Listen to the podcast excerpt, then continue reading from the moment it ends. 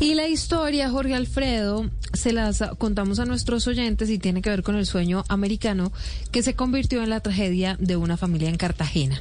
Mm. Un joven colombo-venezolano y su novia murieron ahogados en el río Bravo de México, que es ese que divide a México con Estados Unidos. Estaban intentando cruzar de manera irregular la frontera, pues para cumplir con ese sueño que tienen muchos que viven dificultades, el famoso sueño americano.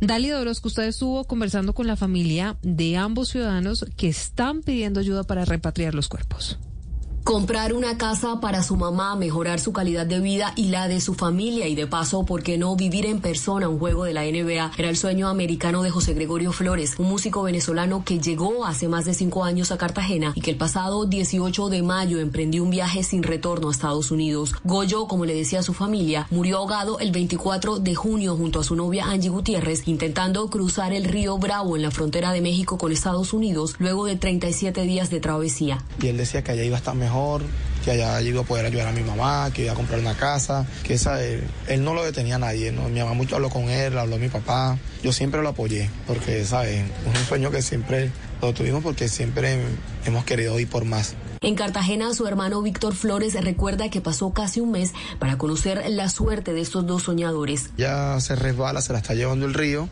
él se tira a salvarla.